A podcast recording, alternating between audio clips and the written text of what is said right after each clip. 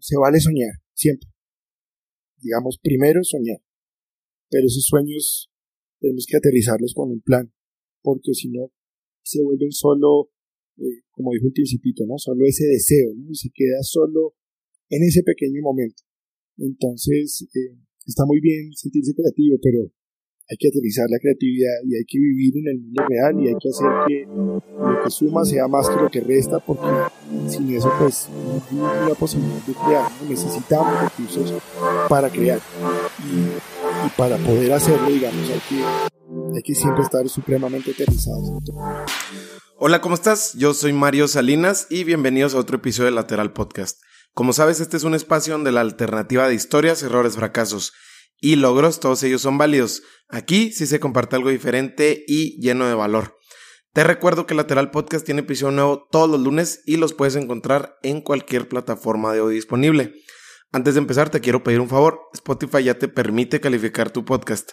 Te pido que me ayudes dándole 5 estrellas a lateral para llegar a más gente. Lo puedes hacer desde la app o desde tu computadora. El día de hoy estoy entrevistando a Lucho Sarmiento. Encuéntralo en Instagram como arroba Lucho Sarmiento.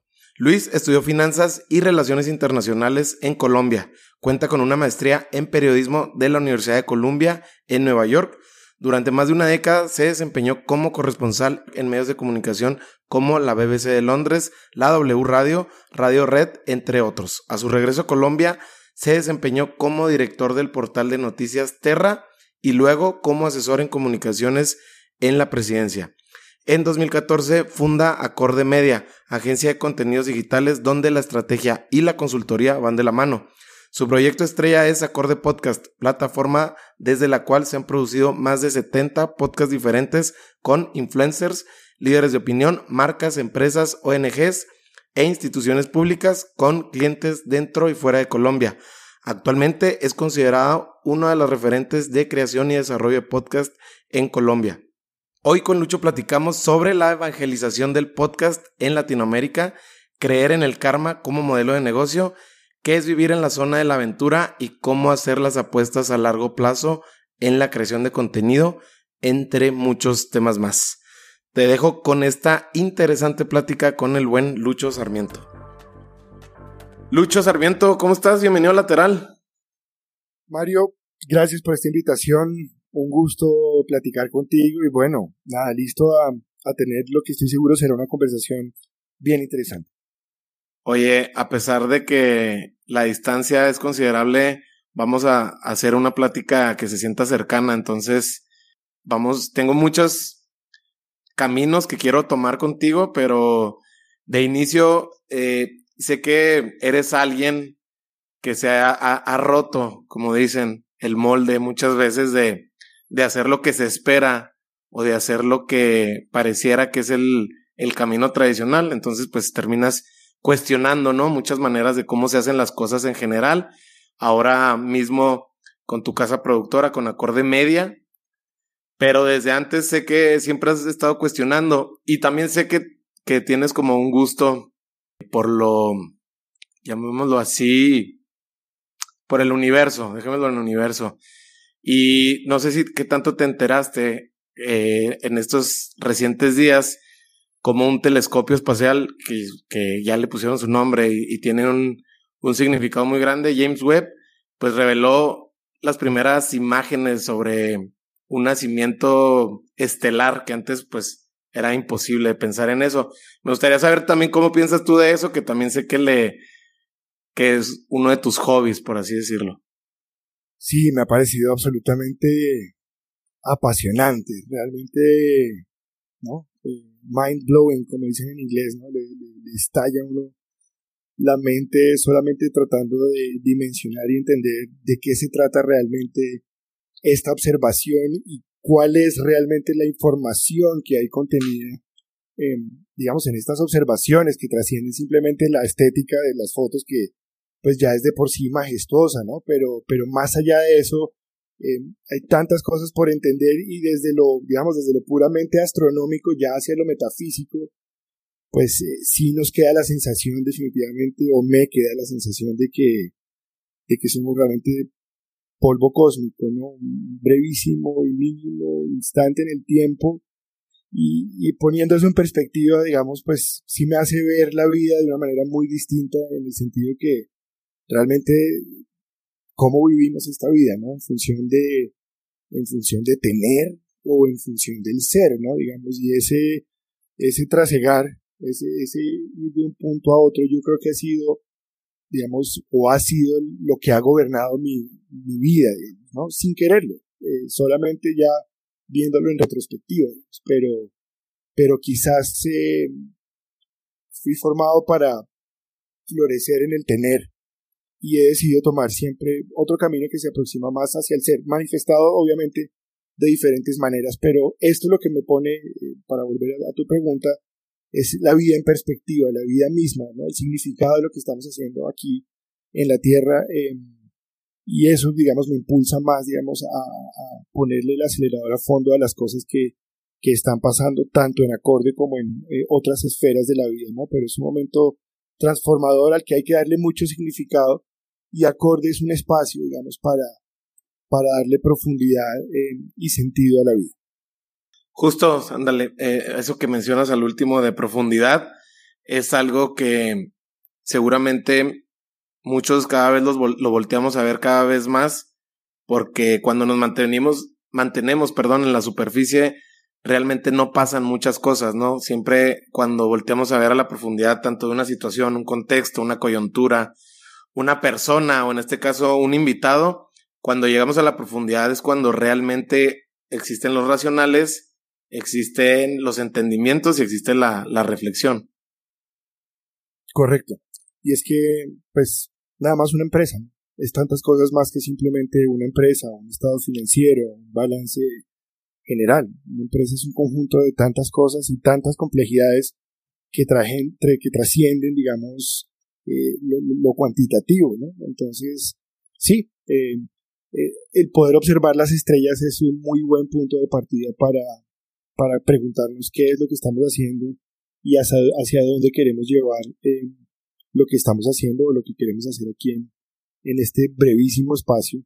Como decía nuestro Juanes, ¿no? La vida es un ratico. ¿Qué vamos a hacer con ese, con ese ratico? Buenísimo, buenísimo.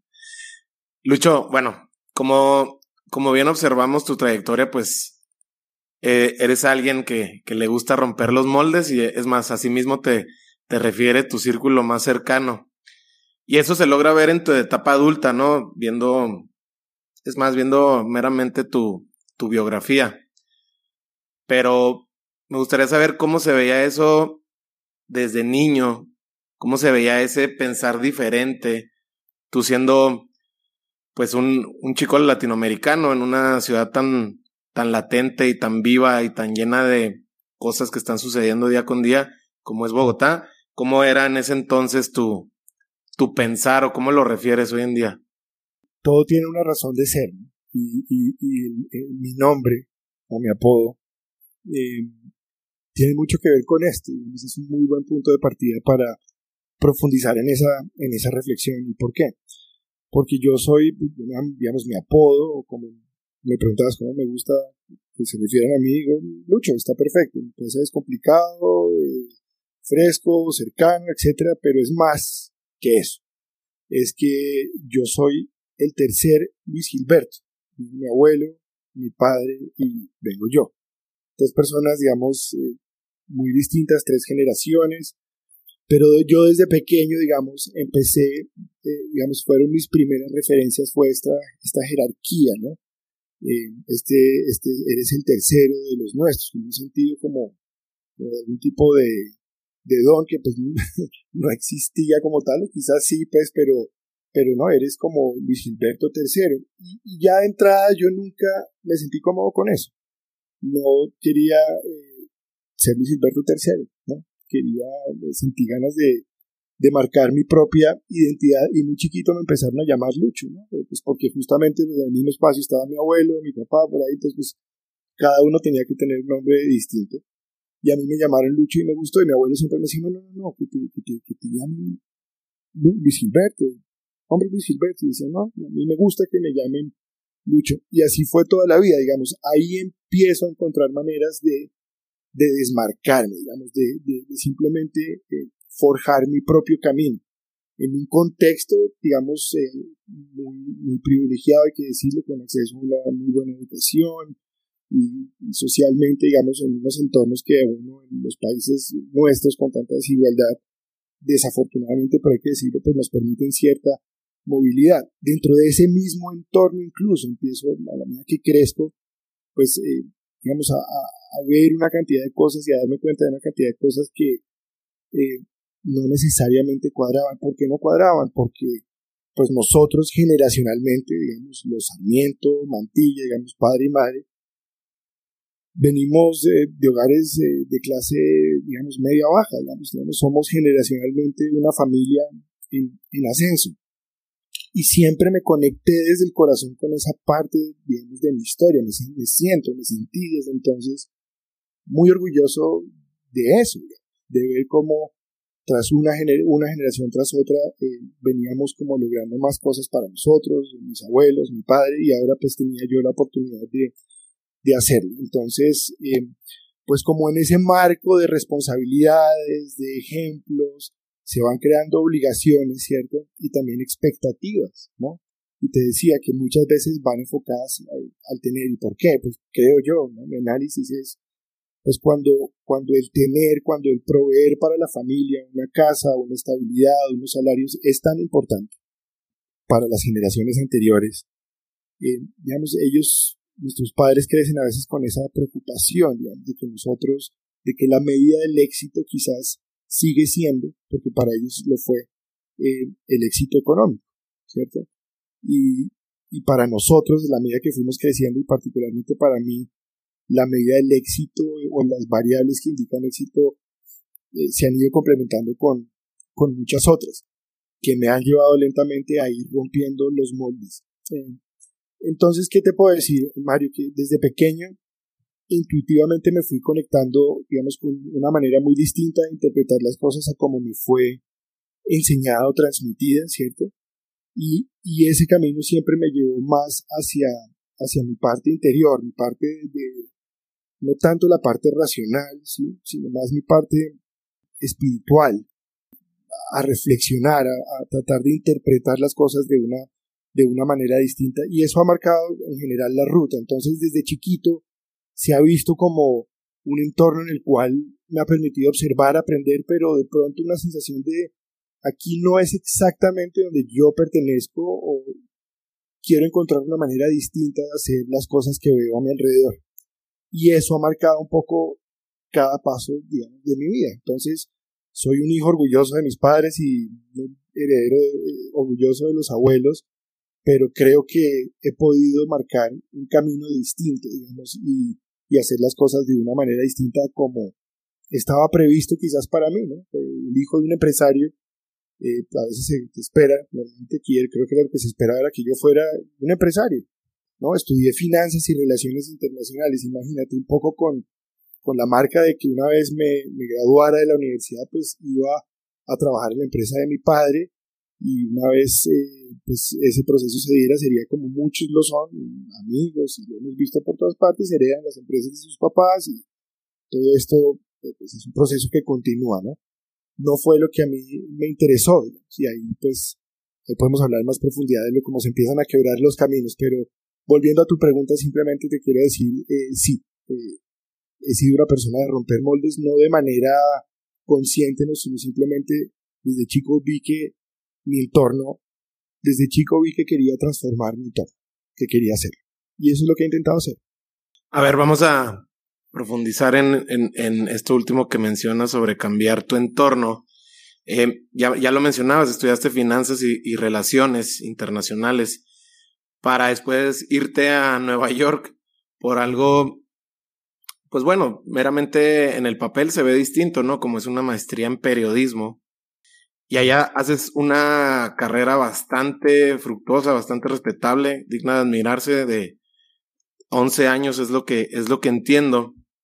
Y en términos de preparación o de, de credenciales, bueno, más allá de las credenciales que te pueda dar esas tablas, ¿Qué es lo más sustancioso para ti, hablando de, de lo que ves en una ciudad tan cosmopolita y tan élite, donde pues la tendencia ahí nace y ahí se sostiene, por así decirlo, de, en muchas industrias. ¿Qué es lo que descubres tú estando allá después de, este recorrido en medios tan relevantes como CNN o medios un poquito ya de otro estilo, de más de nicho? ¿Qué es lo que descubres meramente sustancioso para lo que después vas definiendo en términos de carrera? Sí, todo, todo se fue dando de, de una manera muy curiosa. Me gradué de finanzas y con la expectativa, te decía, de, de heredar una empresa que para cuando yo me gradué ya mi padre había vendido por, por cuestiones de mercado. Eh, ya no había empresa cuando me graduó y tampoco expectativa de trabajar en esa empresa, por lo que entro en el sector privado, trabajo en, en la banca eh, como analista de crédito corporativo, unos trabajos eh, ¿no? de estos bien bien, bien yuppies, por ponerlo de la mejor manera. Y claro, muy rápido, como te dije, encontré que ese no era el lugar ni, ni lo que yo quería hacer. Me llamó siempre y me ha llamado la intención, la atención profundamente la, digamos, la, política, ¿no? Como, como vehículo para transformar la sociedad y entendía en el análisis político periodístico como, como un lugar que, que yo quería, digamos, habitar.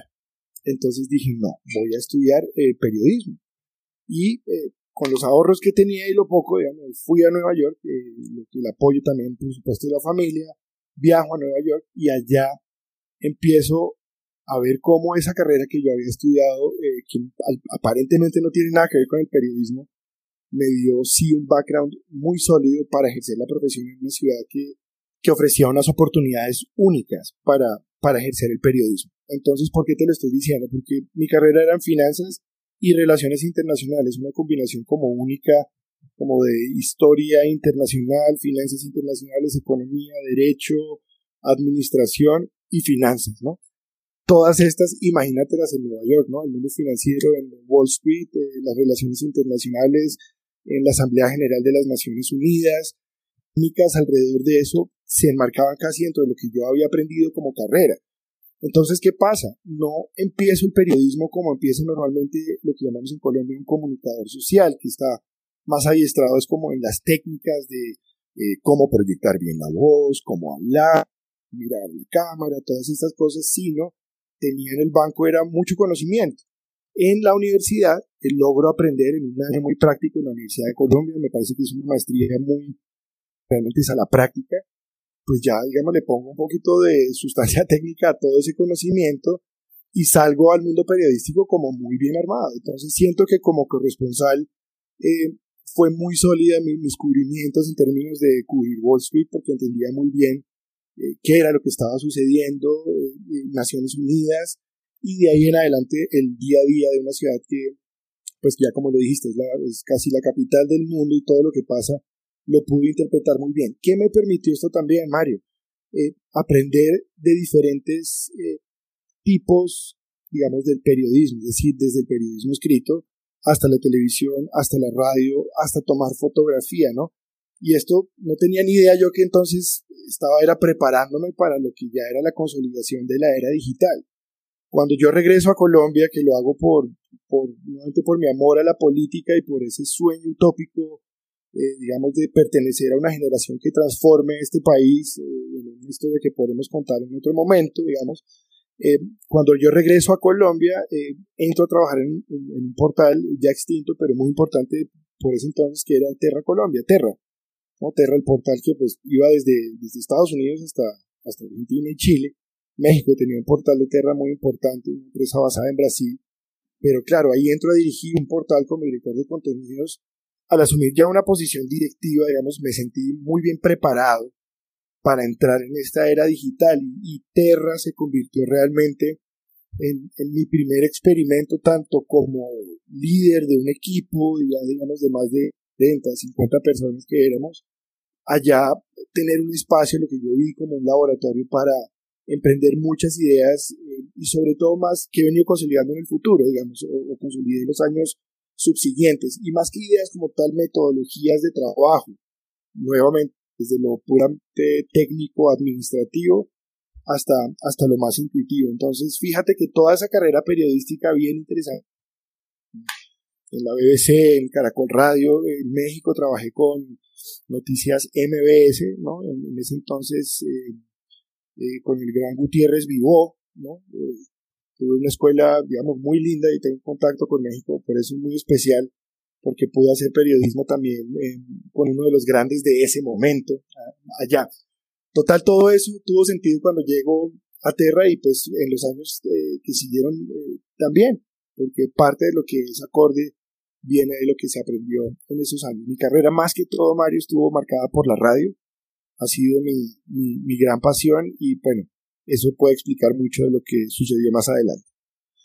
¿Hay algo que en específico o en, o en lo general que detona en ti al momento de ver la industria del podcast en ese entonces?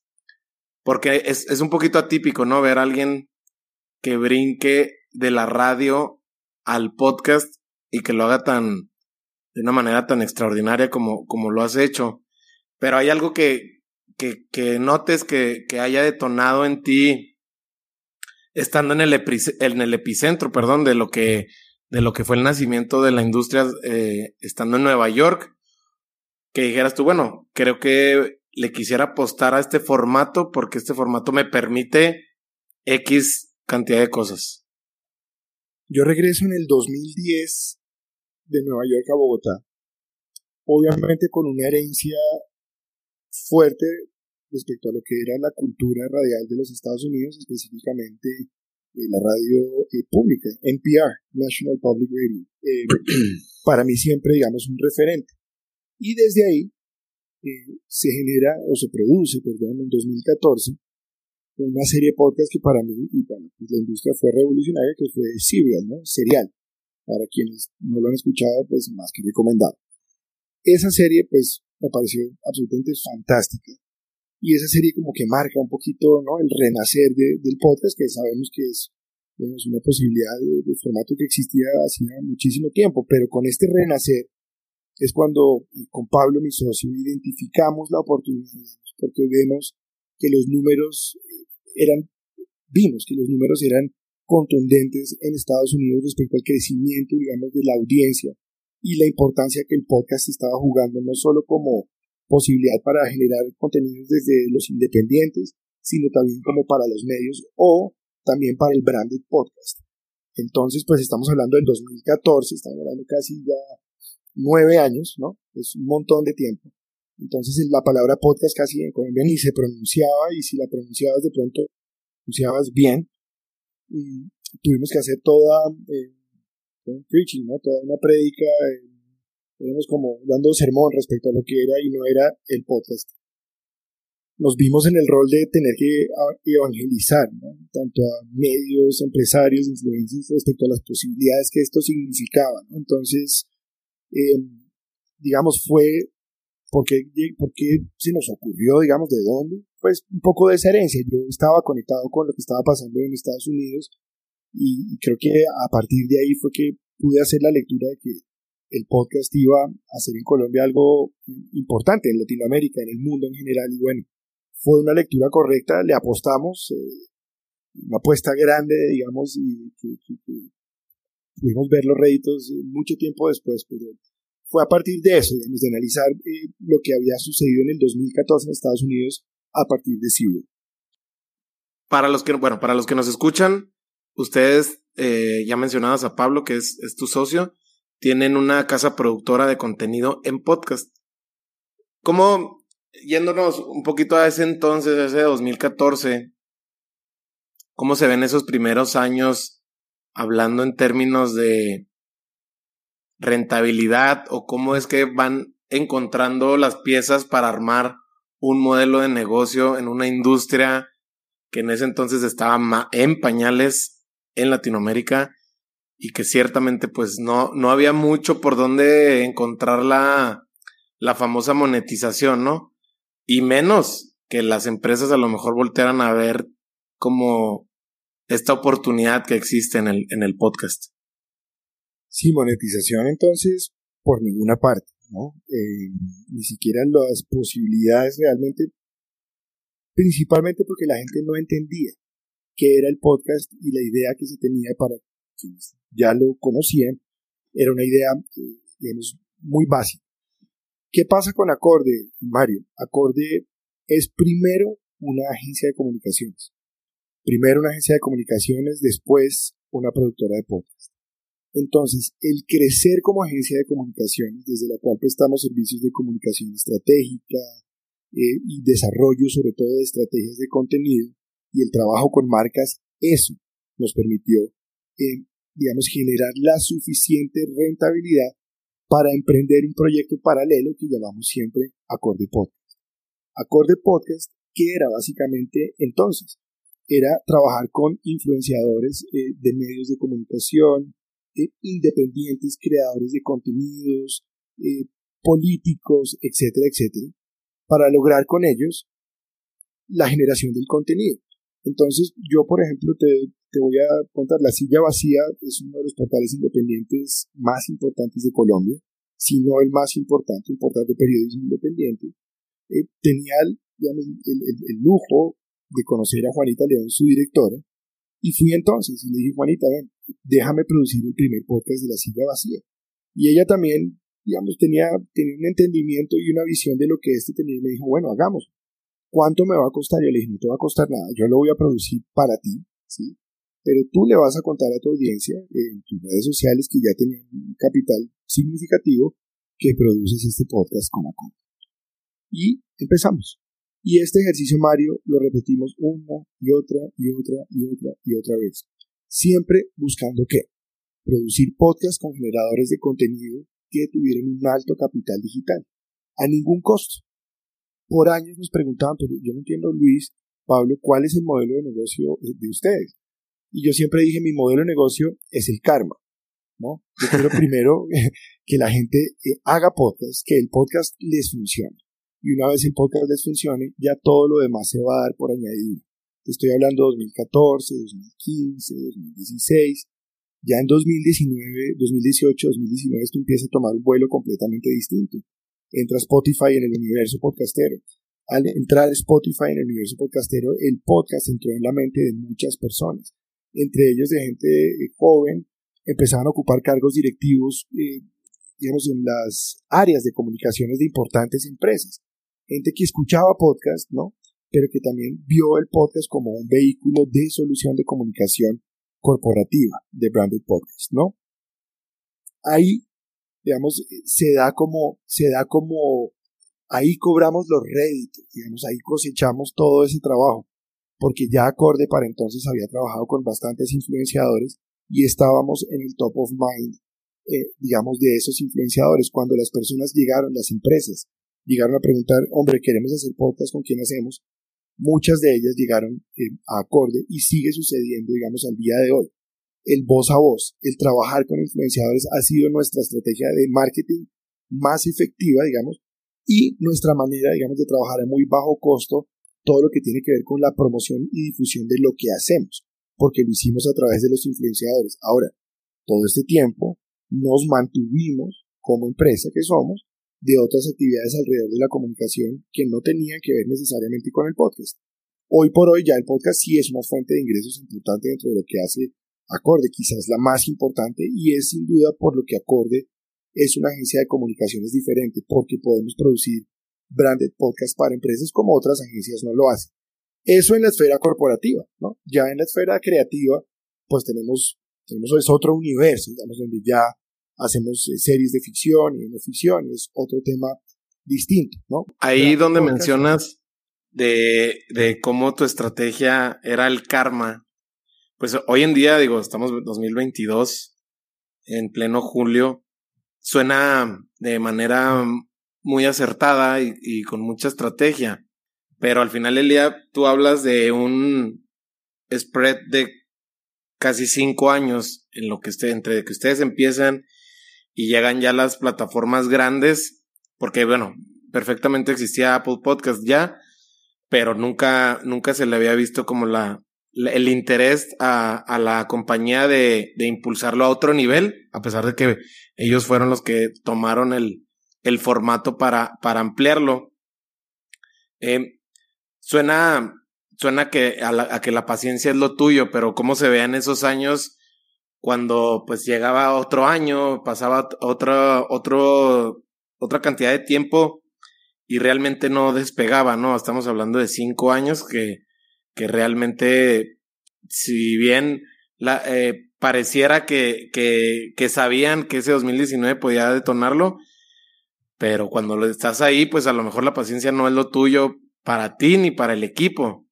¿Cómo, cómo le hacían para aferrarse a esta idea de que el karma era la mejor estrategia? Tienes toda la razón.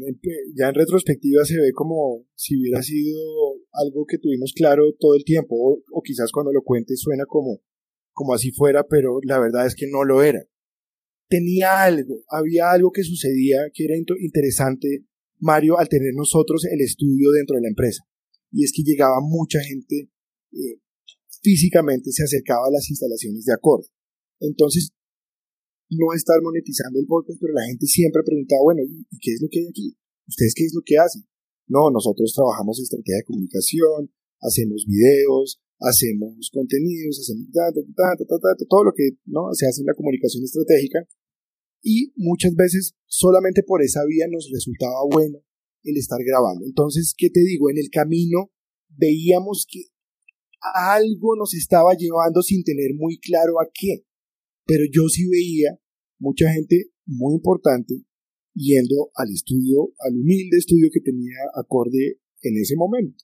Entonces yo decía, algo estamos creando, algo, una bolita de nieve estamos moviendo que no teníamos claro qué, ¿sí? Y nuestros ingresos no dependían de eso. Eso es importante y te entiendo. Si mi estrategia única hubiera sido vivir y hacer lo de, digamos, del podcast, probablemente hubiéramos tenido que dejar de hacer esto al primer año.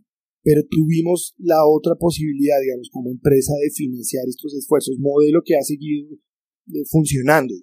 Usamos nuestra empresa, digamos, para financiar nuestros propios proyectos. Financiamos una serie de ficción llamada La Diabla, la primera serie de ficción en Colombia, un thriller erótico. Eh, lo financiamos nosotros. Estamos financiando ahora un documental, eh, digamos, periodístico de alto calibre, lo financiamos nosotros, porque pues es difícil también digamos, el que hagas podcast para empresas no quiere decir siempre que las empresas estén pautando en los podcasts independientes como el tuyo, por ejemplo, que es un podcast que seguro tiene un alcance importante, unos números interesantes, pero estaría casi seguro, digamos, que para ti, digamos, el monetizar tu podcast es un reto, digamos, en el, en el mes a mes, sigue siendo un objetivo por delante. Lo digo como creador, digamos, y no lo asumo en el caso tuyo porque no lo conozco. no, lo asumes bien. Con, con los creadores, Estamos todos los días viendo cómo, cómo monetizamos. Sí, recibimos algunos réditos de Spreaker, algunos pagos por publicidad y demás, pero está lejos de ser el modelo que queremos. Entonces, pues hoy, 2022, eh, está lejos de estar resuelto el tema de monetización de, del podcast como para que tú digas, hoy voy a vivir de mi podcast. No sé cuántos lo están haciendo. Nosotros lo hacemos como productora porque trabajamos con empresas, pero no necesariamente, quiero que la audiencia lo tenga claro, quiere decir que esas empresas están pautando en los contenidos independientes que hacemos, sino es que hacemos podcast para las comunicaciones externas e internas de, de esas empresas. Eso nos ha resultado rentable y construir eso tomó tiempo también, ¿cierto? Y hay que tener un brazo y hay que tener paciencia para emprender. Eso sí te lo digo, cualquier emprendimiento, cualquiera, en cualquier área de la vida, requiere de mucha, de mucho tesón y, mucha paciencia. Y esperar ver rentabilidad de un proyecto en el corto plazo a veces es una expectativa que se tiene y es una expectativa falsa, digamos, y por ahí muchos de los emprendimientos, mueren muy rápido, ¿no? O una expectativa de monetización muy rápida. Y el podcast es en últimas un emprendimiento y de los más difíciles de, de monetizar. Sigue muchas veces esta pregunta en el aire y se contesta de distintas maneras. Me gustaría saber tú cómo piensas de lo siguiente. Eh, ¿Sigue siendo para la industria o para acorde, el principal objetivo o prioridad número uno, el número de reproducciones, o encuentran otras maneras de impacto o relevancia que pueda tener un podcast para decir, justo como eh, Casa de Milagros o La Silla Vacía, eh, que es un podcast exitoso, porque muchas veces pareciera que a mucha gente solo le interesa esto, el número de reproducciones o las descargas. el único vehículo efectivo y probado y demostrado que hay hoy para monetizar cualquier podcast es la publicidad, ¿cierto? Por ejemplo, en el caso de Speaker, lo que paga Speaker o lo que te puede pagar cualquier plataforma por el número de reproducciones. En ese orden de ideas, por supuesto que, digamos, tener más reproducciones te da más alcance y la posibilidad de, por esa vía, monetizar más tu podcast. Sin embargo, creo que hay que lograr unos números muy grandes para que eso pudiera ser digamos, lo suficientemente significativo como para, para mantenerte. Contestando, contestando a tu pregunta, y nos preguntábamos eso en una mesa de trabajo que hacíamos con el equipo hoy. ¿Cuáles son las medidas de éxito que vamos a definir para el podcast? Y te quiero dar un ejemplo muy concreto, quizás el mejor que tenga para ti, y es la Diabla. Digamos, como productora, productora como tal, yo te digo, la Diabla es el primer producto de Accord y La Diabla salió en 2020, ¿sí? Estamos hablando siete años después de cuando arrancó. Hicimos un esfuerzo, digamos, económico enorme, trajimos a un cast de primera, todo el equipo, digamos, de producción de primera categoría y se hizo, digamos, con todas las de la ley. sin escatimar ningún costo o gasto para que esto fuera un esfuerzo de verdad. El resultado en audiencia no fue el que esperábamos. Eso pues tiene unas explicaciones que no tenía necesariamente que ver con la serie, pero también como aprendizaje, por ejemplo, no comprometimos a nuestras figuras eh, dentro de la mm, agenda eh, mediática que había para hacer difusión de la Diabla. Entonces contamos con algunos trinos y unos esfuerzos esporádicos por difusión, pero ellos o ellas que tenían la mayor cantidad de capital digital para hacer la difusión, digamos, no, pusieron eso al servicio de, de la serie y por eso creemos que no tuvimos el alcance que quisiéramos tener. Pero ¿qué sucedió? ¿Qué sucedió? Una productora de televisión que ha hecho series importantes, pues creo que aún no se puede decir cuál, pero que ha hecho series importantes para Netflix, eh, Amazon, HBO Max, etcétera, etcétera.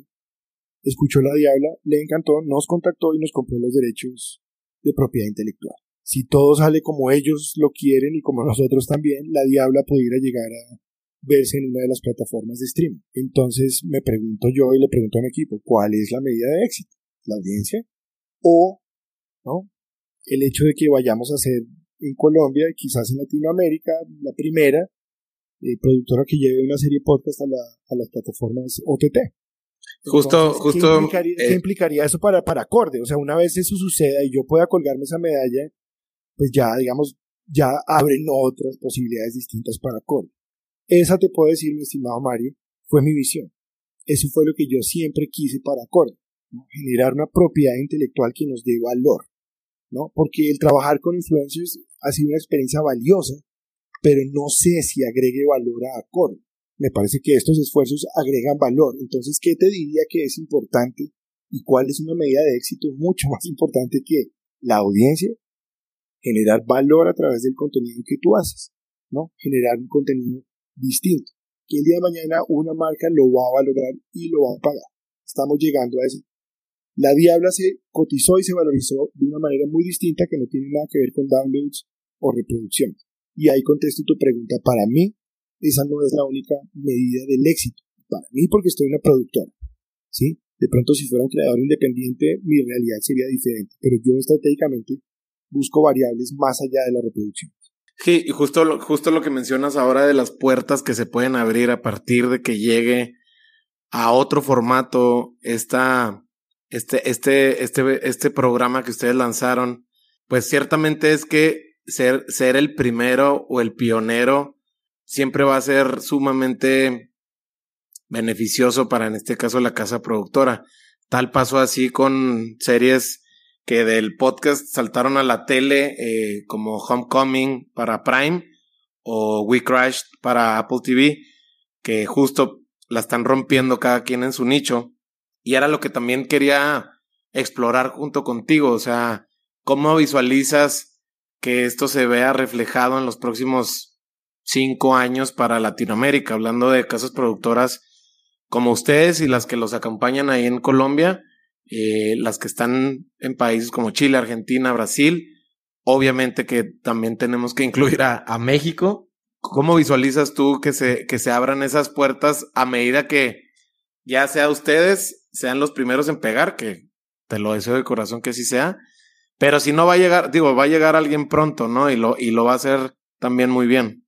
Mira, cada vez, eh, y lo digo con, con alegría, cada vez hay más creadores, ¿no? De, haber visto este prado con muy pocos productores hace algunos años, ahora vemos que cada vez hay más personas más calificadas haciendo este trabajo y lo, saludamos con alegría, como te digo, y le damos la bienvenida. Creo que en esa misma medida, en la que se ofrezca mejor, no solamente más contenido, sino mejor contenido, pues las casas o las empresas tipo Spotify, que es el gran dominador del mercado, pero vienen y vendrán más seguramente, van a poner cada vez más sus ojos sobre los creadores de Latinoamérica. Y eso creo que va a abrir posibilidades. Spotify ya viene desarrollando, en México estoy seguro que ha sido el caso, debió haber sucedido primero, pero en Colombia también, pues Spotify ya está colaborando con productores locales para desarrollar contenidos con ellos. Spotify tiene el antecedente de haber comprado productoras en Estados Unidos. Eh, Gimlet, eh, y tú que estás más al tanto de las noticias, eh, sabrás de, de otras que han comprado, lo cual, por ejemplo, puede ser una buena eh, estrategia para creadores independientes. Puede ser esa la estrategia de acorde. Venga, generamos, generemos contenido propio, propiedad intelectual de alta calidad para que el día de mañana de pronto Spotify u otra empresa grande que quiera entrar en Latinoamérica y hacerlo con fuerza, vea en nosotros una posibilidad. ¿Por qué no? Entonces son este tipo de apuestas de largo plazo las nuestras, eh, Mario. Es a lo que le estamos apostando al financiar nuestras propias series. Te soy muy franco. Eh, queremos, por ejemplo, la serie como La Diabla es una serie eh, de entretenimiento muy caliente, digamos, muy fácil hubiera sido conseguir patrocinio para esta serie. No lo fue. ¿no? Muy pocas eh, marcas entienden las dimensiones que tiene el podcast a ese nivel. Entonces, eh, no me hago ilusión sobre lo que va a ser la monetización del podcast en el corto plazo, pero sí veo que en la medida que hagamos mejor contenido, no necesariamente más contenido, vamos a poder financiar, a su vez se vuelve un ciclo, ¿no? Cada vez mejor contenido y en esa medida ya las marcas encuentren un lugar mucho más cómodo desde donde interactuar con sus públicos objetivos. Eh, estamos empezando, estamos todavía muy crudos, ¿no? No hay que, no hay que leer mal el momento. Hay más gente hablando de podcast, pero todavía nos falta cerrar la ecuación o, por lo menos balancearla para que encontremos tú y yo, Mario, como creadores y cientos de miles que hay en Latinoamérica, la posibilidad de hacer de esta pasión del podcast una manera de vivir. Acorde a ese podcast porque lo financia, ya explique cómo, ¿no? pero ya como creador independiente la realidad es otra. Y por ahí también Acorde quiere trabajar con el creador independiente para, para juntos, digamos, producir cosas y hacer contenido como lo hemos venido haciendo, pero estamos hablando de un trecho todavía largo, eh, difícil y, de mucha paciencia y mucho tesoro. Lucho, tú ciertamente parte de las funciones que tienes en acorde, que tuviste también en, en este portal que mencionas que fue Terra, pues es la estrategia de contenidos.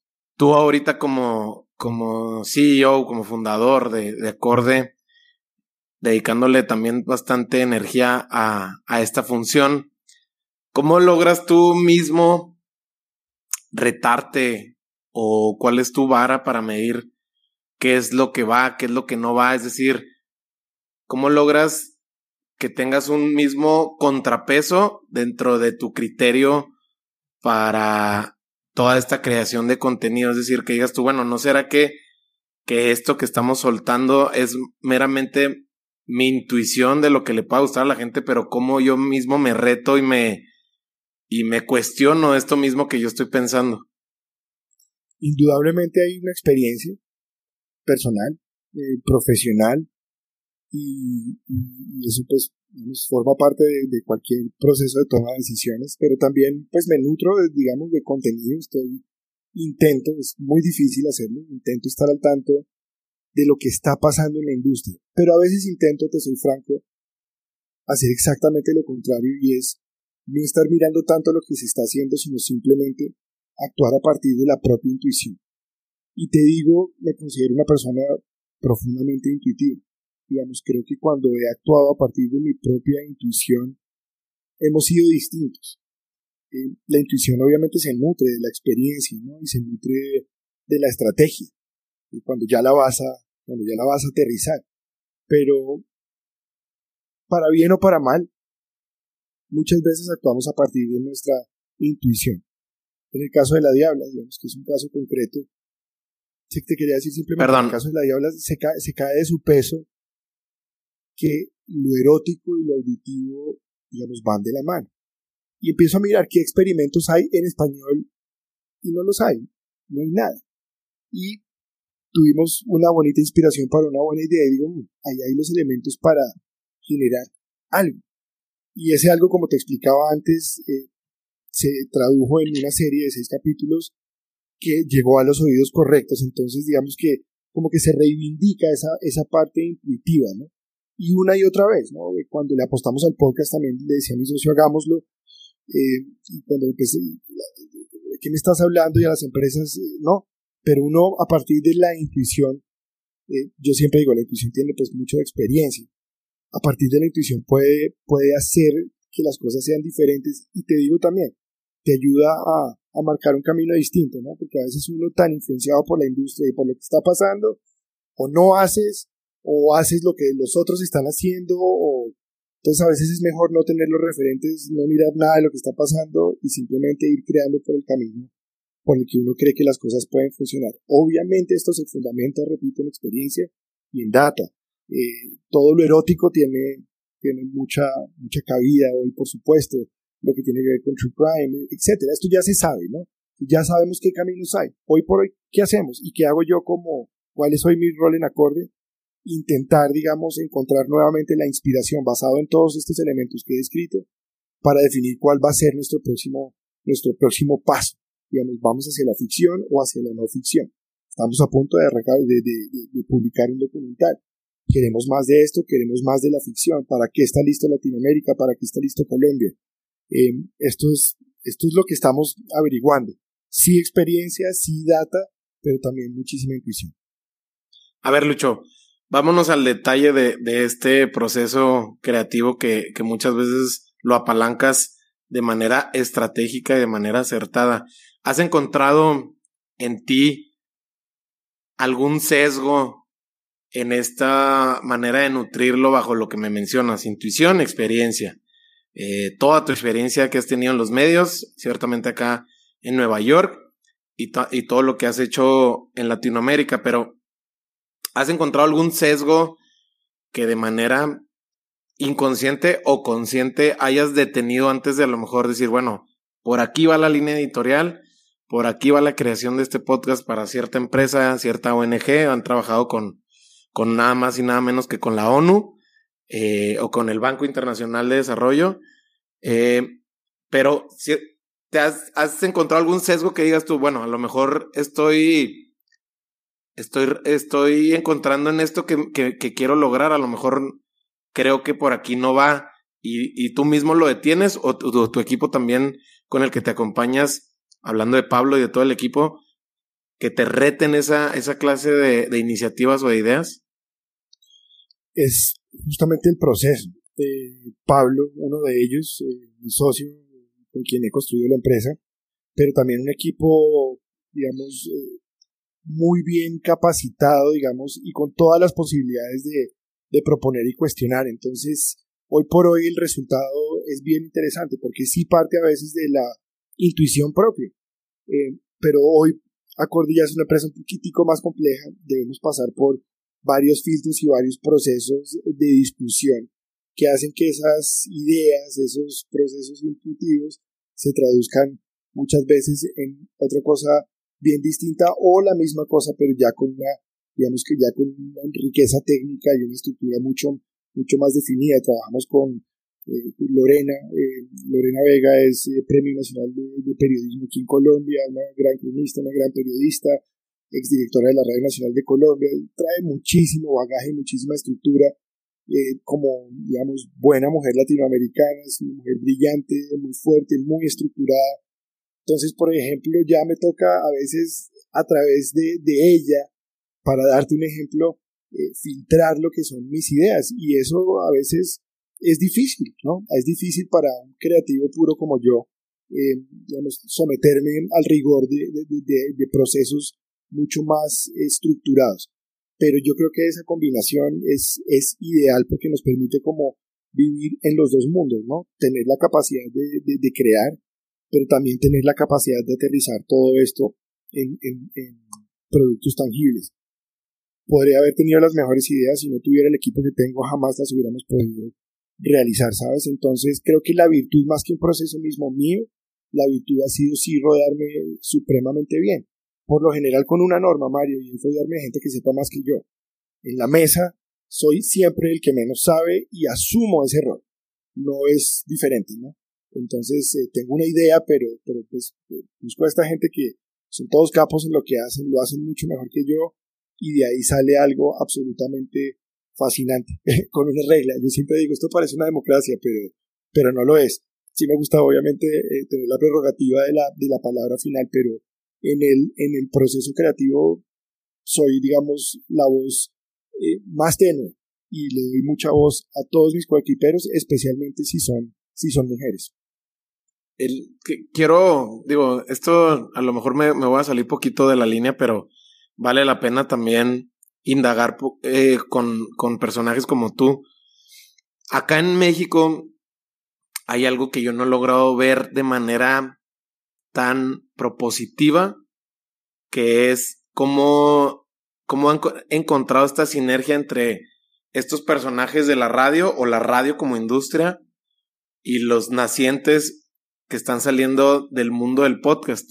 Si bien de manera muy franca, pues hay, hay gente muy, muy relevante, ¿no? Líderes de opinión, eh, influencers, no tanto hablando de, de, esta palabra que trae una carga medio negativa, hablando de la, de la farándula, ¿no? De, de andar ahí nada más como que el puro adorno, sino gente ya muy relevante dentro de muchas industrias, hablando del periodismo, negocios, tecnología, etc. Pero no he visto esta sinergia que veo en ustedes en Colombia de cómo han sabido colaborar. Digo, ya mencionaste algunos casos, está eh, el de el de Deisa, cómo han trabajado también ustedes por esta relación que han cultivado, pero si lo tuviéramos que sintetizar, o si o si puede caber esa palabra en, este caso, ¿qué crees que han hecho bien o cuál es la, la buena práctica que ha hecho bien este ecosistema del podcast en Colombia con el mundo de la radio? Cuando yo te hablo de medios, nosotros por lo general hemos trabajado con, con medios independientes. No hemos trabajado con los grandes medios de comunicación en Colombia. La silla vacía, te decía, es un medio independiente. Y hemos trabajado de manera independiente con, em, con periodistas, digamos. Pero debo decirte, no hemos trabajado nunca con eh, medios de comunicación importantes, o pues no importantes, sino, digamos, tradicionales, con los grandes medios. Sin embargo, pues, si soy un observador de lo que sucede en la industria y a partir de eso, pues sí puedo contestar un poquito tu pregunta. En Colombia, pues ha existido, como en México también, eh, una cultura, digamos, de radio muy importante y aún hoy, 2022, te diría, son las emisoras de radio las que siguen eh, digamos, abriendo los espacios periodísticos más importantes y movilizando en el día a día la mayor cantidad de opinión. Eh, han pasado cosas interesantes. Una de ellas, por ejemplo, Caracol Radio. Caracol Radio es miembro del grupo eh, Prisa Media y por lo tanto entra a formar parte de todo este ecosistema podcast de la cadena SER, que pues es el ecosistema en español más robusto eh, que hay en que hay en el mundo hispanohablante. Entonces, eso ha derivado, digamos, en que Caracol tiene su división, Caracol como medio radial tiene su división Caracol Podcast, y de hecho han puesto una persona muy competente ahí que se llama Félix Riaño, también quizás el verdadero pionero del podcast en Colombia, eh, quizás no, el verdadero pionero del podcast en Colombia. Eh, y él ha desarrollado desde Caracol una estrategia bien interesante porque le ha permitido ser independiente o verse independiente en un universo completamente tradicional como es la radio. Y Caracol ha sido realmente el, que mejor ha entendido y ha interpretado las posibilidades del podcast, que no es poner en, en podcast o poner en, en demanda el contenido de la radio, sino generar contenido original. Entonces tú vas a Caracol Podcast hoy y encuentras producciones originales, colaboraciones supremamente interesantes, digamos que les permiten a ellos realmente estar a la vanguardia. Creo que, ¿por qué? Por dos razones, eh, fundamentalmente. Una, porque está Félix ahí que conoce, digamos, mejor que nadie lo que son las tendencias, pero también porque tienen, están apalancados, digamos, en todo lo que está sucediendo en España, desde la cadena SER con, eh, se me escapa de Prisa Media, eh, todo lo que están haciendo respecto a podcast. Entonces, Caracol por ahí ha interpretado muy bien. No podría darte ningún otro ejemplo en Colombia de algún medio que tenga clara su estrategia respecto a lo que es y representa el podcast. Intentos, los que quieras. Pero, como la monetización y la gratificación monetaria no es inmediata, estratégicamente todos han abandonado el camino. Hoy Caracol es el único medio independiente que sigue apostando. Estoy, estaría casi seguro que si hiciéramos el balance de los números sigue estando en rojo. Pero hay visión detrás tienen claridad respecto a lo que va a representar en Colombia porque ellos ya lo están viendo en España. Entonces, en ese orden de ideas, creo que Caracol, como medio es en Colombia el, que mejor está interpretando cómo, cómo, podrían convivir en un, mismo, en un mismo universo auditivo, tanto el podcast como la radio. Sí, totalmente, sí, sí contesta porque sí dan, sí dan señales de esta buena práctica, como dices tú, eh, intentos muchísimos, pero es que sabes que veo que al menos Caracol cambió la vara de cómo medir su propio éxito en, términos del podcast. O sea, ellos ya no lo miden como eh, burdamente o tradicionalmente se mide un negocio, ¿no? Que es este, el, el cash out o el, o el ingreso de, de, de, de, dinero, básicamente, ¿no? Pero no, sí, totalmente sí, sí te sigo en, en cómo lo, cómo lo visualizan ustedes allá en Colombia. Quiero, te, te comento, quiero cambiar un poquito la velocidad de esta plática porque se siguen viendo cosas eh, o aspectos que no se ven muy seguido en, en tu historia o, o, cómo lo has manejado. Pero en tu caso, Michelle, tu esposa, pues también es podcaster dentro también de, de la compañía. Y eso se me hace muy interesante, yéndonos como el detalle de la manera en que ustedes pues rebotan muchas ideas, ¿no? Acerca de la industria, acerca del programa, acerca del contenido. ¿Cómo, ¿Cómo nace en, en, dentro de casa ese vínculo que ahorita ya tienen muy, muy cultivado? Bueno, nos conocimos en el periodismo. Eh, nos conocimos, eh, yo estaba haciendo, yo hacía unos reemplazos en Nueva York. Una periodista se llama probablemente a Inés Ferré. ojalá siga viva, pues por supuesto, es joven y bella. Yo hacía unos reemplazos para Inés Ferrer en CNN, eh, sobre todo cuando eran los días de cubrimientos económicos, y una vez conocía a la practicante de CNN, que es hoy mi esposa Michelle. Entonces, digamos que el periodismo y la conversación periodística siempre ha gravitado en nuestras, nuestras conversaciones. Eh, siempre, ha estado, siempre ha estado ahí, ¿no? Desde Estados Unidos, y pues, siempre hemos sido consumidores de contenido periodístico, siempre hemos disfrutado mucho. Y ella siendo pues una periodista también, digamos, con, con una carrera bien interesante y distinta, pues logramos nutrir aún más estas experiencias. Yo encuentro en ella sobre todo la facultad de ejecutar eh, y de hacerlo, digamos, de una manera muy competente. Entonces, por ejemplo, el curso de milagros es una, práctica espiritual que ella venía desarrollando, la cual pues comentábamos y pues, me parecía supremamente interesante texto muy complejo, ¿no? yo, tratando de entender, yo le decía, no, yo, yo no soy la versión del texto, yo necesito esta versión de la conversación. ¿Por qué no generamos valor, digamos, a la conversación en torno al texto, generando este espacio? Como es un texto que tiene 365 lecciones, parecía como obvio, ¿no? La estructura, vamos, vamos a hacer una, una conversación que nos ayude a interpretar el texto. Y no se hizo con ninguna otra expectativa, digamos, más que hacerlo bien. Eh, y ha sido una de las apuestas más exitosas de acorde, tengo que decírtelo, la más exitosa, con millones de descargas, miles de suscriptores, se monetiza, digamos, con relativa decencia, digamos, casi que una podcaster pudiera hacer un 50% de su ingreso mensual con, lo que se genera ahí. Eh, entonces, pues, ha sido el producto nuevamente de, de una idea de de una intuición, de una experiencia y sobre todo de la capacidad de aterrizar eso en un, buen producto de audio. Nosotros dos estamos todo el tiempo pensando en, qué crear. Yo, por ejemplo, he intentado hacer varias veces mi propio podcast, pero es, es tal el flujo de ideas creativas que no he logrado centrarme aún o quedarme con una que me seduzca lo suficiente como para quedarme y no he hecho aún un podcast, aunque he producido cientos de, podcasts. Es, por cierto, muy curioso. Pero en cuanto a mi relación con Michelle, es, sí es un dínamo, digamos, de ideas. Ella, digamos, me interpreta, me aterriza, me propone y viceversa. Y bueno, ahí, ahí tenemos, ahí tenemos para la muestra un, un, par de cosas y otras cuantas que, que vienen más adelante, ¿no? Sí es sin duda una, una sociedad creativa y, un lugar, digamos, para, para afinar muchas ideas que luego se hacen realidad. ¿Recuerdas cuál fue el primer podcast que escuchaste y qué descubriste en él? ¿O cómo te hizo sentir? Sí, yo tengo que decírtelo. El primer podcast que escuché con el entendimiento, digamos, de lo que estaba escuchando era un podcast, fue sin duda Radio Ambulante.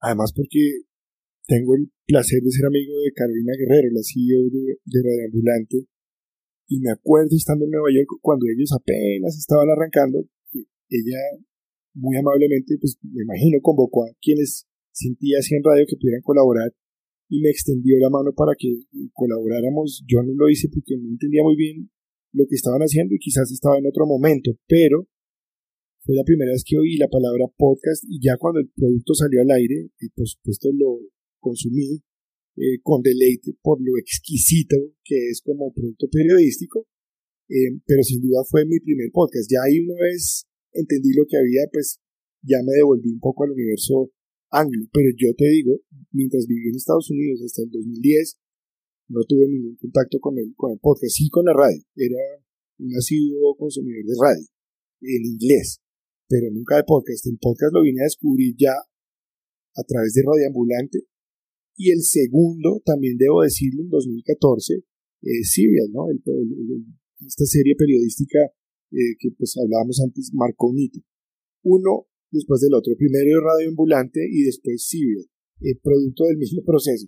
Pero esos dos para mí, digamos, son dos referentes que, pues digamos, siempre tendría que incluir dentro de lo que marcó mi, mi camino en este género. ¿Qué cambió en tu manera de entender la comunicación a partir de que escuchas tanto Serial como, como este programa que, que, que escuchas en español? ¿Qué fue lo que cambió en ti? Nada que no supiera. No cambió nada. No cambió nada porque yo tengo que decirte, siempre tuve muy claras las posibilidades que había en el audio, las posibilidades del universo sonoro. Esas las tuve claras. Lo que creo que se abrió para mí a partir de Civil, de Radio Ambulante, fue cómo convertirlo en un vehículo de comunicación empresarial.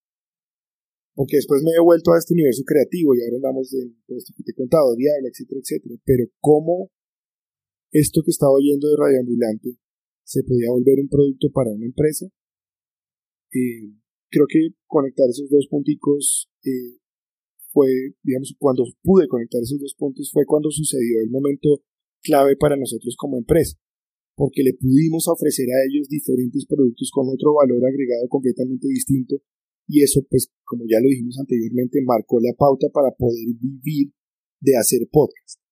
Esa creo que fue la gran diferencia. Ah, como esta crónica, y esta historia de este personaje en el sur de Chile se puede volver también una forma como la Organización de las Naciones Unidas puede contarle a sus actores de interés cómo se están desarrollando sus procesos, sus proyectos de integración de, comunidades locales, etcétera, etcétera. Entonces, y empezamos a contarle eso a la ONU.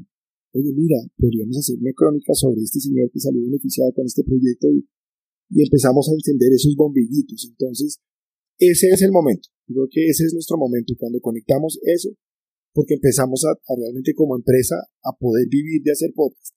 Una vez eso se resuelve, podemos volver a esta parte que estamos disfrutando mucho más, que la parte que yo hago hoy, que es la de crear, digamos, contenido como productora, ficción y no ficción, que es donde, donde gravitamos hoy en el universo creativo, no empresarial.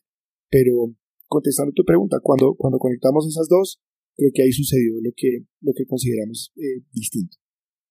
Ahora que mencionas de esta producción de ficción con, fin, con corte erótico, thriller, que es La Diabla, que realmente se, la, se las recomiendo yo que escuché ya tres episodios, el intro y tres episodios, la verdad es que está muy bien hecha y tiene un guion muy, muy interesante cómo, cómo lo han llevado y los efectos de audio, eh, pues sí, ¿no? De, de, una casa con ya mucha experiencia y, y con corte muy profesional, pero bueno, para ustedes, hoy en día, ocho años hacia adelante después de la creación de Acorde, ¿cuáles son los elementos que identificas tú, Lucho, a título personal, que debe tener una historia para que enganche a la audiencia? Más allá de lo que pudiéramos yo estudiar en un curso con doméstica, con Udemy, con la que quieras, para ustedes ya en tiempo real, en práctica real, en años comprobados, que, ¿cuáles son esos elementos que ves que son claves? hay una máxima, digamos, que aprendí en la universidad, que se llama, en inglés, decían show, not tell, ¿no? Muestra, pero, pero no digas. Yo creo que esa es la clave. ¿Qué quiero decir con esto? En la medida que sepamos utilizar el recurso sonoro, ¿sí?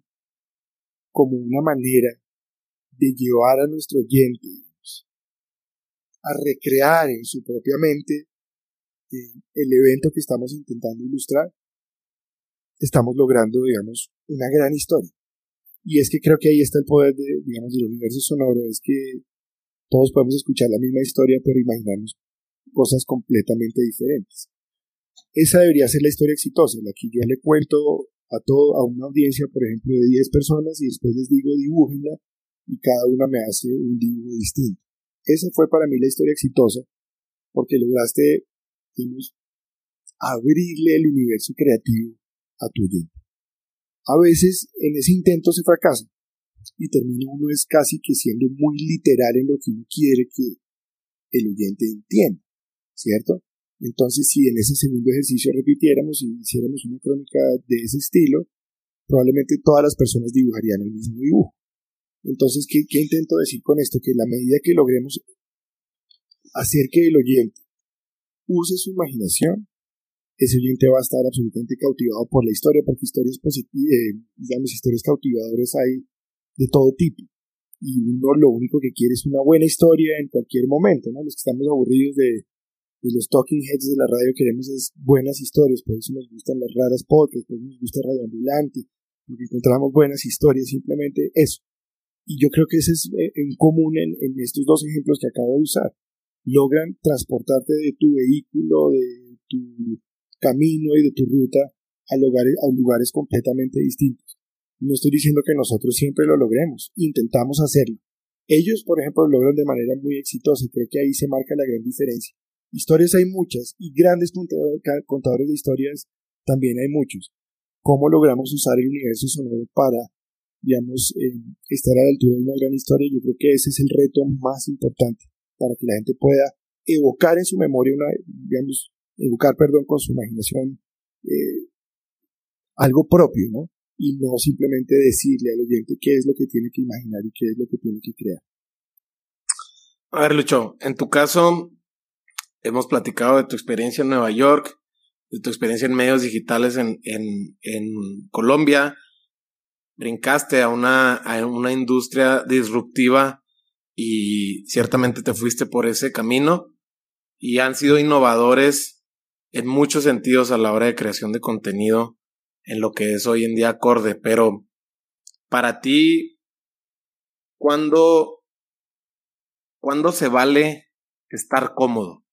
¿A qué hablo con esta comodidad? ¿Cuándo se vale eh, estar en este confort de decir, bueno, ahorita lo que estamos haciendo, eh, yo en lo personal, tú que tienes dos, dos nenas, casado, ahorita vamos a hablar de tu experiencia ahora viviendo en el campo. Eh, ¿Cuándo es cuando para ti se vale estar cómodo? Nunca. Nunca. Nunca. Le, temo profundamente a la comodidad. Yo le temo a la zona de confort y me rijo por, por un empresario el cual trabajé en algún momento, eh, que hablaba de vivir en la zona de aventura. ¿Sabes? Yo vivo en la zona de aventura. eh, es ahí donde se puede crear, es ahí donde se puede inspirar, es ahí donde se puede ser distinto, es ahí donde el viento se siente en la cara, es ahí donde la adrenalina es alta, es ahí donde, donde yo puedo vivir, ¿sabes? En la zona de aventura. Eh, toda mi vida he huido de la zona de confort y, y por quien soy y por donde crecí quizás me hubiera sido mucho más fácil quedarme quieto en esa silla, en ese banco donde estuve hace muchísimos años, eh, porque la lectura del éxito en ese entonces era hubiera sido eh, la lectura, digamos, del éxito económico, pero jamás. Lo mío sí es la zona de aventura y lo digo con pasión porque es, casi que uno de los valores que me rigen. Entonces, eh, no importa la edad, no importa el lugar, siempre buscar la zona de aventura, ¿no? Ideas, proyectos, con un plan, para que no sean simplemente deseos, pero, pero siempre, siempre, siempre en la zona de aventura. Eso, esa es, yo creo que es casi que mi máxima. ¿Cuál es la última aventura que estás atravesando hoy en día? la última aventura. Eh, no, fíjate que la pandemia, por cosas de, de, la vida, nos trajo a, a, una finca, a la finca familiar de toda la vida. Y, y pues, justamente, ¿no? El paisaje es hermoso, las montañas y demás, pero muy pronto identifiqué un entorno para, para transformar.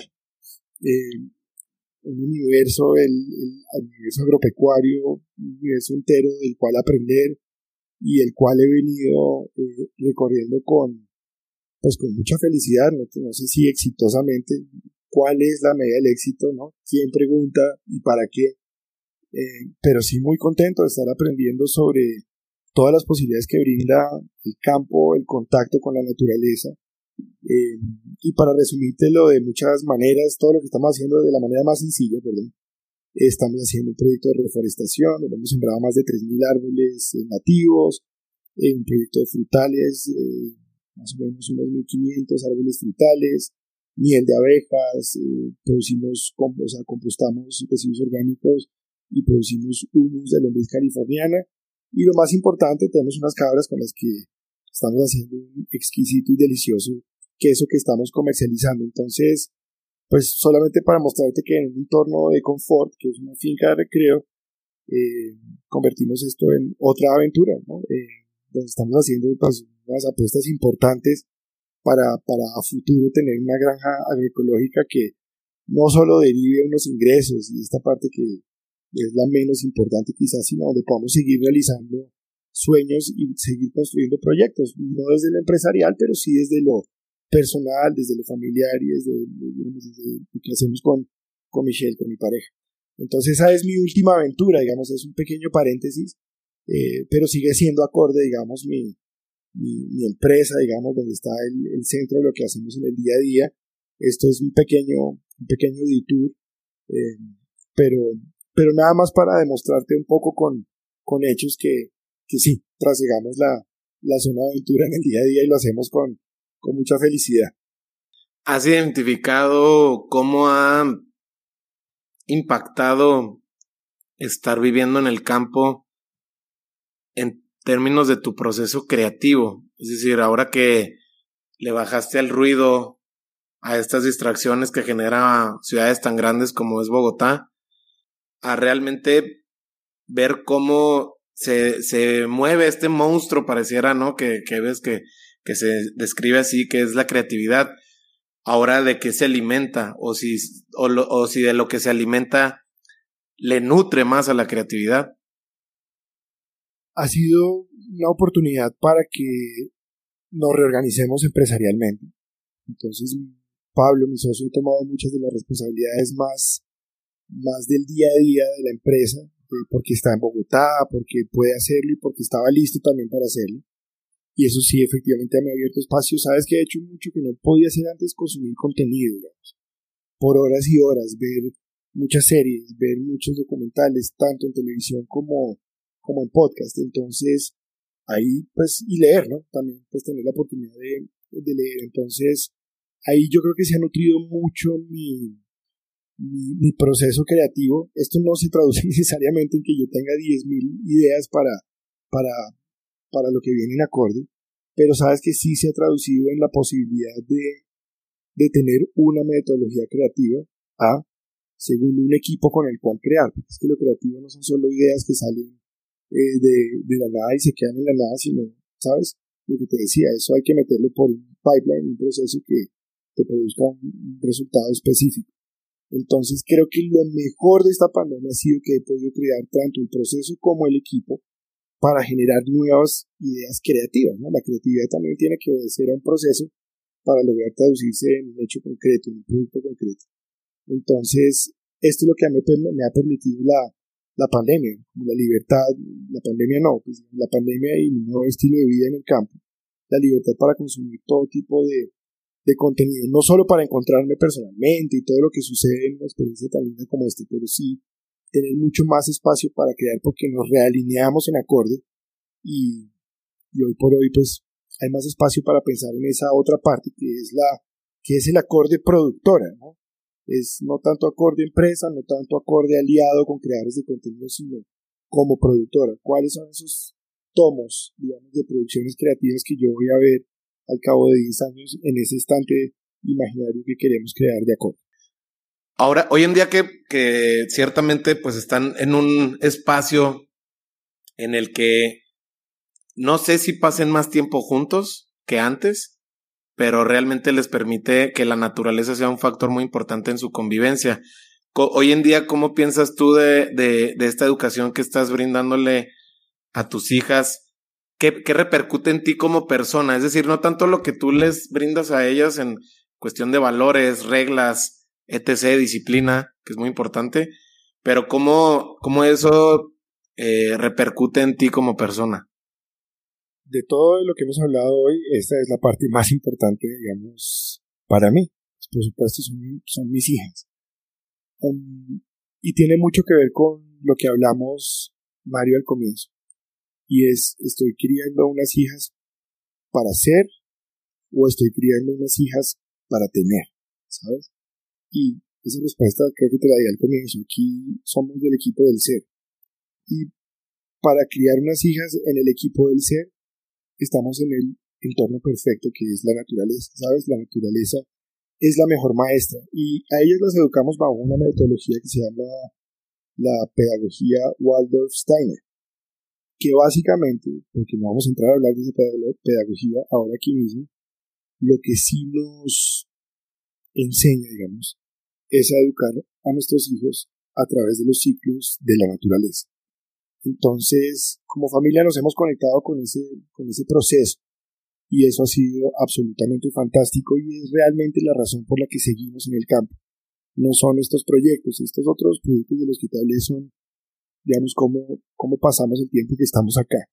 Pero realmente la razón por la que permanezco en el campo cuando ya todo el mundo regresó a casa es porque veo que aquí puedo educar unas hijas para el ser y no para el tener. ¿Cómo, cómo llegaron a esa metodología? Eh, ¿Es algo que ya, que ya los estaba, ya lo tenían en un radar o simplemente fue cayendo de manera orgánica ahora que están en, en una finca?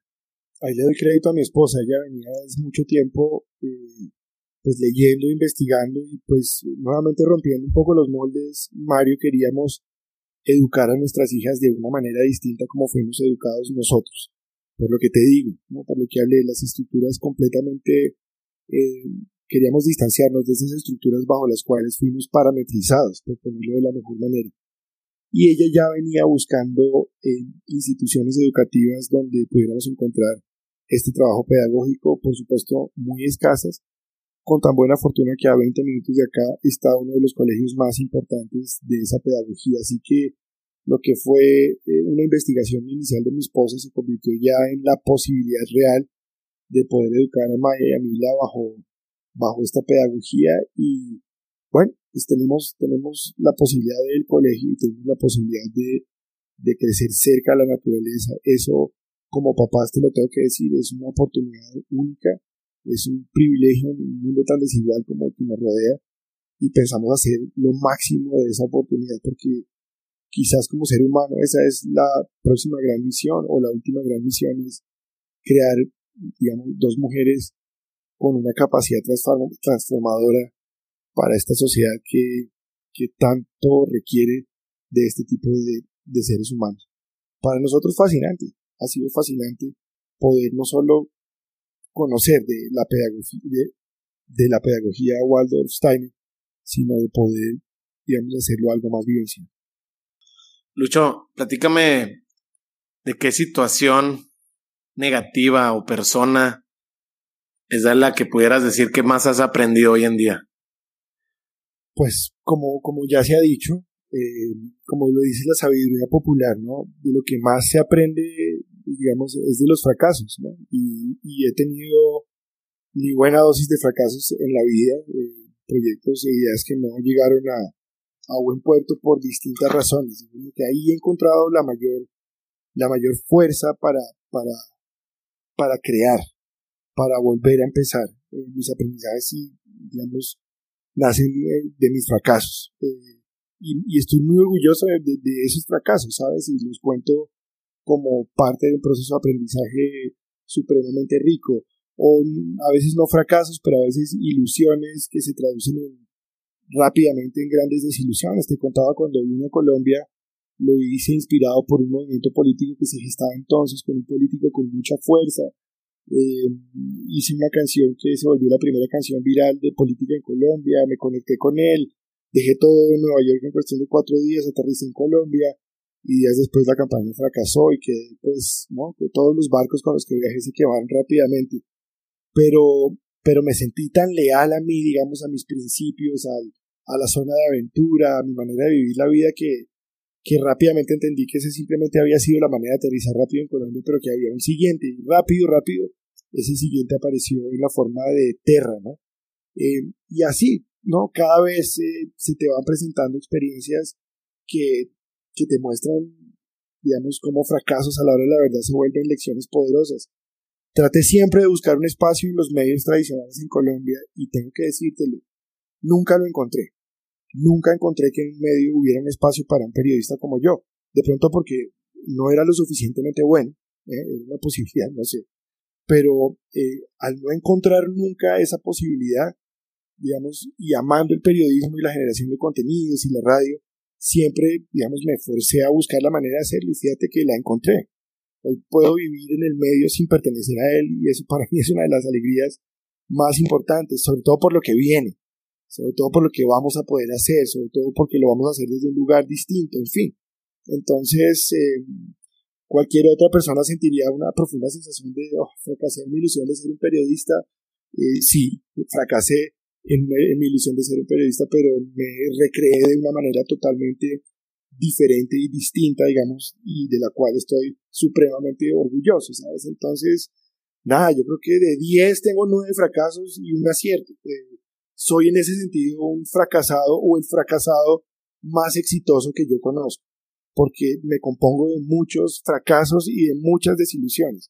Eh, pero es, digamos, el, el, Luis Sarmiento que, o el Lucho Sarmiento que estás, que estás viendo que, que disfruta tanto esos fracasos y los aprendizajes que, que me han dejado.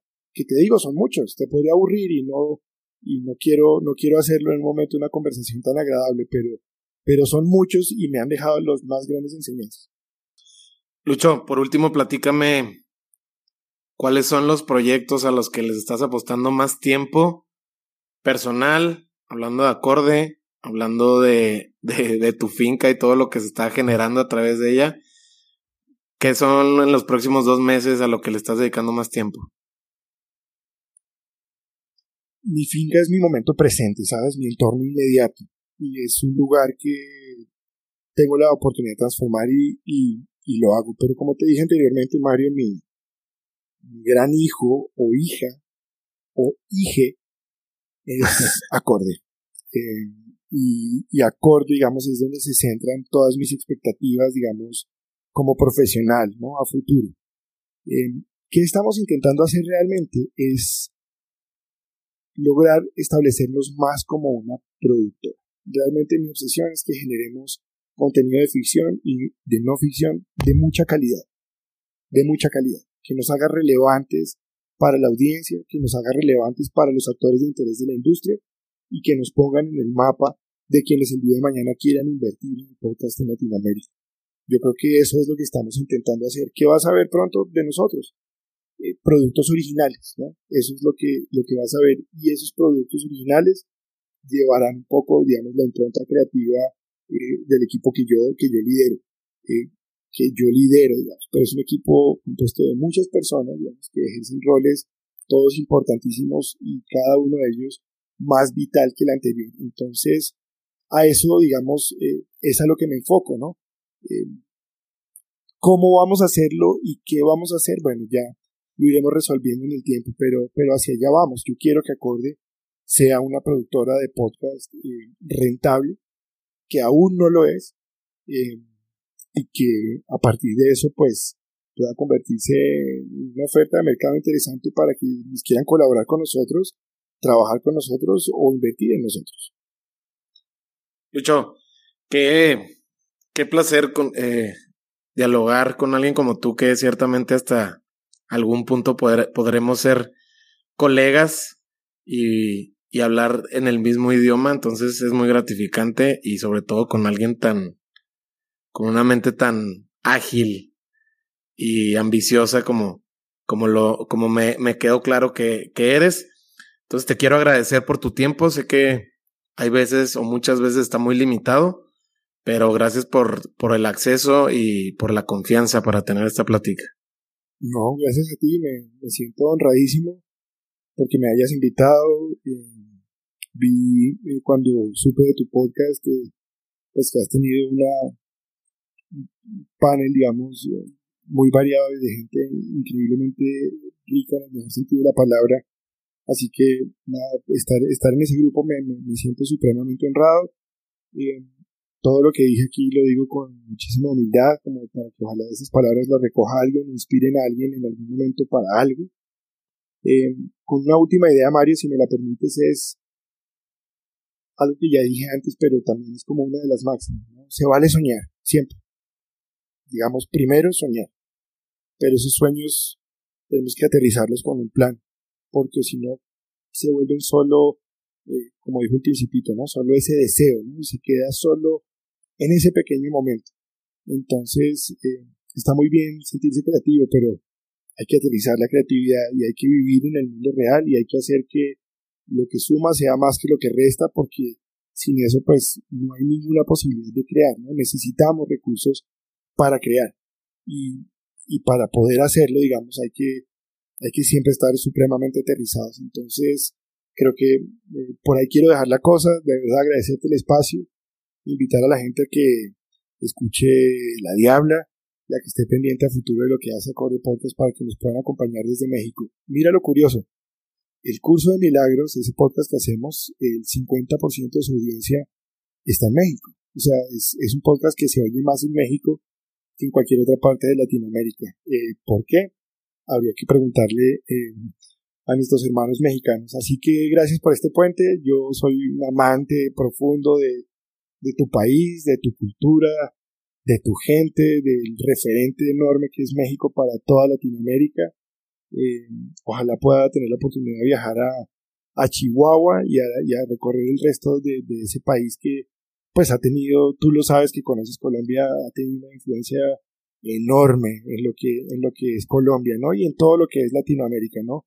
Ese gran polo cultural que es México es, es fantástico y lo digo para que todos los mexicanos que nos escuchen sientan de verdad eh, orgullo del bueno de pertenecer a ese, a ese México lindo. Así que rico hacer esta conexión. Tengo una historia con México que espero seguir nutriendo a futuro y, y espero conocerte en persona pronto, Mario. Gracias por este espacio. Hombre, Lucho, acá tienes tu casa en Chihuahua. Yo también, como platicaba ayer con, con Michelle, eh, nada, pues, ¿qué, ¿qué, más me gustaría de inventarme un viaje allá a Bogotá para, para seguirlo conociendo? Realmente estuve un tiempo de 10 días, los cuales se quedan muy cortos, no, no, no, no son nada para todo lo que es Colombia. Y, y justo, la verdad es que en, en muchos aspectos, en muchísimos aspectos, tienen muchas similitudes y creo que en esas similitudes es donde encontramos tanta conexión con, con Colombia, ¿no? En tanto fútbol, eh, deportes, eh, gastronomía. Rancheras, las rancheras, aquí las rancheras. Las rancheras, hombre. De nuestra cultura, ¿no? La música mexicana te sorprenderás, pero está en cada rincón como si fuera colombiana, ¿no? La ranchera aquí es, está en el, y el mariachi, ese sentimiento está, digamos, pero totalmente, eh, digamos, dentro del ADN del colombiano. Así que, bueno, enhorabuena. Aquí bienvenido siempre en Bogotá o en Tenjo, eh, que es el pequeño pueblito desde donde estamos hoy haciendo conexión. Antes de que se me pase, Lucho, ¿dónde te puede encontrar la gente? Tus redes sociales, eh, las redes sociales de Acorde. las mías, arroba Lucho Sarmiento en Twitter y en Instagram, y Acorde Media en, Twitter, en Instagram y en Facebook. Muy bienvenidos a seguirnos, a apoyarnos, a comentar. Eh, encantado. Súper. Lucho, pues un abrazo enorme hasta tu finca. bueno, a ti un saludo, un saludo por este espacio y nada, estamos en contacto, quedo pendiente de, volver a saber de ti. Seguro, gracias. Y eso fue todo por hoy. Pues bueno, como ves, la paciencia es una gran virtud para ser pionero en una industria como el podcast. Ya nos lo dejó bien en claro el buen Lucho Sarmiento. Y si tú quieres seguir apoyando a Lateral Podcast, lo que más nos sirve es que compartas esta charla vía WhatsApp con alguien que pueda conectar con nosotros. También nos puedes seguir en Spotify para que no te pierdas ningún episodio. Por último, me encuentras en Instagram como Mario Salinas. No olvides etiquetarnos en tus historias a Lucho y a mí. Nos vemos en el próximo episodio.